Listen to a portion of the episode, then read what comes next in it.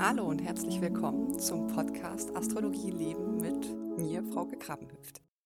Ich grüße euch ganz herzlich. Äh, heute wollte ich mal ein Thema besprechen, welches mir öfters immer wieder begegnet und was ich auch in meinem privaten Leben, sage ich mal, sehr stark als Inspiration nutze.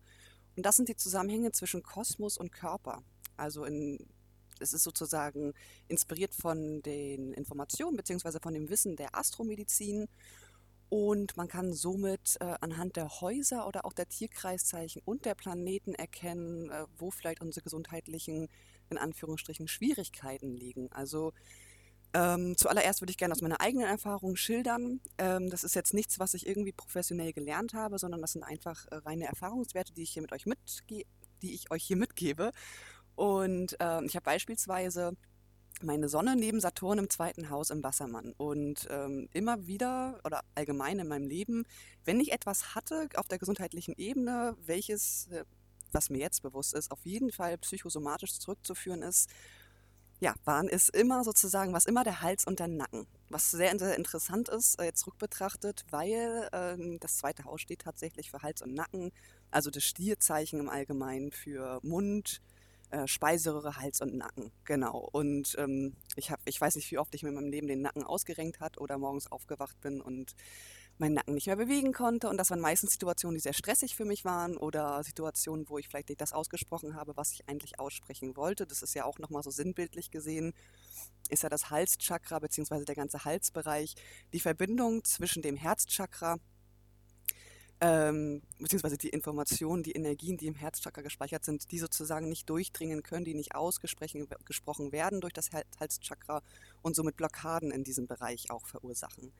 Ähm, dementsprechend wollte ich heute euch ein bisschen informieren, weil ich einfach da persönlich ganz, ganz, ganz viele Erfahrungen gemacht habe, auch in meinem Bekannten- und Freundeskreis, auch mit vielen Klienten, dass man anhand seines Horoskops schon sehen kann, wenn etwas ist, ähm, ja, mit welchem Körperteil oder mit welchem Organ es zu tun hat. Und äh, ganz oft ist es dann so, wenn man dann merkt, oh, ich habe jetzt wieder, ich sag mal, eine Blasenentzündung beispielsweise, das könnte an meiner Venus liegen, ähm, etc. Ähm, genau. Und das wollte ich einmal mit euch durchgehen, beziehungsweise am Skorpion-Thema, achtes Haus. Genau, darum wollte ich einmal erklären. Also das erste Haus ähm, steht im Allgemeinen für den Widder, das weiß ja ungefähr jeder, regiert vom Mars. Der Mars steht für die männlichen Geschlechtsorgane, für Muskeln, Blut und Arterien und der Widder im Allgemeinen für den Kopf. Der Stier wiederum, hatte ich ja schon erwähnt, ähm, für Mund, Speiseröhre, Hals und Nacken. Äh, die regierende Venus steht für die Gleichgewichtsorgane, für die Nieren, also das Endokrinsystem, für die Venenhaut äh, als Sinnesorgan. Dann das dritte Haus, was ja auch das Haus der Kommunikation ist, interessanterweise steht dann für die Luftröhre, für die Lunge, für die Arme und für die Hände. Äh, ich kenne einige Leute, die haben ähm, Schulterprobleme beispielsweise.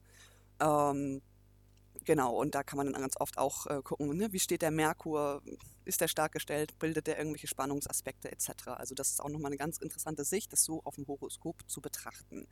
Der Merkur im Allgemeinen, der Herrscher des Zwillings, steht für Rückenmark, fürs Nervensystem als Nachrichtenwesen des Körpers und für die Atmungsorgane. Dann geht es weiter mit dem Krebs, das vierte Haus. Ähm, Krebs wird ja auch in Verbindung gebracht mit dem Mond, das ist ja sozusagen der Herrscher. Und hier geht es um die Brüste, um Magen und um Bauch. Ähm, oft, wenn ich mit Klienten telefoniere und ähm, die am Überlegen sind, ob sie die Astrologieausbildung in der Astropraxis bei uns machen und ich sehe, sie haben eine starke Krebstendenz, sage ich auch immer, ähm, schlafen Sie eine Nacht drüber, ne, einmal die Nacht sozusagen den Mond erleben und äh, hören Sie einfach auf Ihr Bauchgefühl. Und ganz viele Leute fangen dann immer an zu lachen und sagen, ja, das ist ähm, tatsächlich äh, die beste Möglichkeit. Also auch dahingehend kann man das ganz interessant nutzen. Ähm, Genau, der Mond steht auch für Magen, Busen, für Körperflüssigkeiten, ne? auch ganz typisch, ähm, kann man sich natürlich vorstellen, also auch für Lymphe, für Schleimhäute und auch für das vegetative Nervensystem. Danach das fünfte Haus ähm, regiert vom Löwen, das ist das Herz und der Blutkreislauf. Das fünfte Haus ist ja auch das, das Haus sozusagen der Kinder, der Vitalität, ähm, der Sexualität oder sozusagen auch die Art und Weise, wie wir uns im Leben oder auf der Bühne des Lebens ausdrücken. Das ist ja auch der Selbstausdruck. Und ganz interessanterweise wird das mit mit der Vitalkraft, mit dem Herz, mit dem Blutkreislauf in Verbindung gebracht. Äh, die Sonne ist hier natürlich ähm, der Herrscher und äh, auch die Sonne steht fürs Herz, für den Blutkreislauf und auch für die Augen. Das sechste Haus, ähm, sagt man ja ganz oft, ist so oder so das Haus, ähm, ja, der Gesundheit, des Alltags, der Routine etc. und wird ja der Jungfrau zugeteilt. Und hier geht es ganz speziell um den Dünndarm bzw. um die Verdauungsorgane. Und das finde ich super interessant, weil man sagt ja ganz oft, beziehungsweise man sagt ja in der, ich sag mal, ja, alternativen Medizin, dass der Darm sozusagen der Grundbaustein für unsere Gesundheit ist. Und das sieht man sozusagen auch durch ein Horoskop, dass äh, unser Verdauungssystem, also Darm, Dünndarm, ganz, ganz, ganz wichtig sind, um gesund zu sein. Also hast du irgendwelche Planeten im sechsten Haus, ähm, kann es natürlich immer mal wieder vorkommen, dass du Darmprobleme hast etc. Oder dass es vielleicht dir auch einfach gut tut, ähm, eine gewisse Art von Ernährung zu dir zu nehmen, da ein bisschen drauf zu achten. Und ja, finde ich auf jeden Fall auch super spannendes Thema. Auch hier ist natürlich der Merkur wieder der Herrscher, hatte ich ja schon erwähnt, welche, ähm, welche Teile man zum Merkur dazuordnet. Die Waage, das ist das siebte Haus, auch das Haus der Beziehungen. Ganz interessanterweise werden hier auch die Nieren genannt. Man sagt im Allgemeinen, dass die Organe, die sozusagen zweiteilig sind, wie die Nieren, wie das Gehirn und noch andere äh, Organe bei uns, ähm, ganz oft mit der Beziehungsebene im Zusammenhang stehen. Also äh, die Waage steht auch für die Lendenregion, das ist ja sozusagen der untere Rückenteil, auch für die Blase. Also ne, dass das Thema Venus auf jeden Fall auch ähm, sozusagen nochmal durch die Blase äh, betont und auch die Haut so als Kontaktorgan. Genau. Und äh, finde ich auch super interessant, weil wenn man das mal wirklich so wirken lässt und drüber nachdenkt und da hineinfühlt und dann sich doch mal, wie gesagt, ähm, auch die Venus anguckt äh, mit den Venen, äh, Haut als Sinnesorgan, Haut als Kontaktorgan. Ähm, es ist ja auch schon so, die Schönheit strahlt ja auch oft über die Haut. Das heißt, wenn Menschen, sag ich mal, eine glänzende, schöne, äh, straffe Haut haben, bekommen wir ja automatisch gleich so ein Gefühl von äh, Gesundheit. Und äh, das ist ja auch sozusagen die Schönheit, die Venus. Also ja, ich finde es immer ganz interessant, wie man das alles sozusagen miteinander verknüpfen kann. Ähm, das Skorpion, das achte Haus, äh, das achte Haus ist ja auch die tiefreichende Sexualität beziehungsweise auch Machts- und Ohnmachtsgefühle. Äh, hier findet man ganz eindeutig die Geschlechtsorgane, den Dickdarm, den Mastdarm. Ähm, ja, brauche ich glaube ich nicht sehr viel zu sagen. Auch der Pluto steht für die Sexualorgane, für das Reproduktionssystem und auch für den Dickdarm und Mastdarm.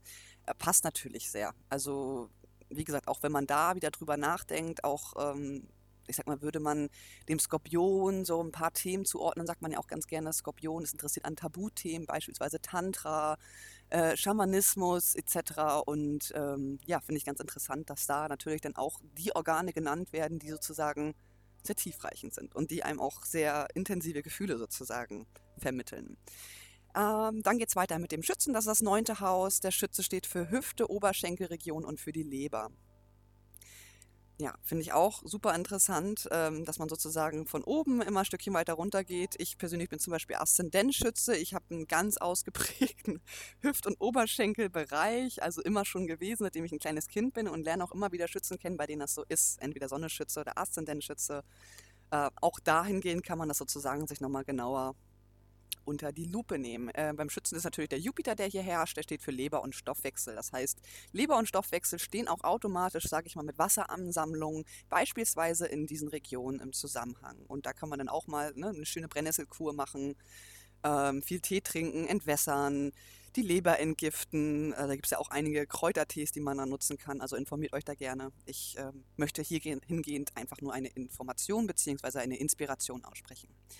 Dann das zehnte Haus ähm, ist der Steinbock. Steinbock im Allgemeinen, beziehungsweise Saturn, steht ganz äh, besonders für Thema Knochen. Es gibt auch ganz viele Heilpflanzen. Ich erinnere mich, äh, Isabella Alchemilla findet ihr auf Instagram.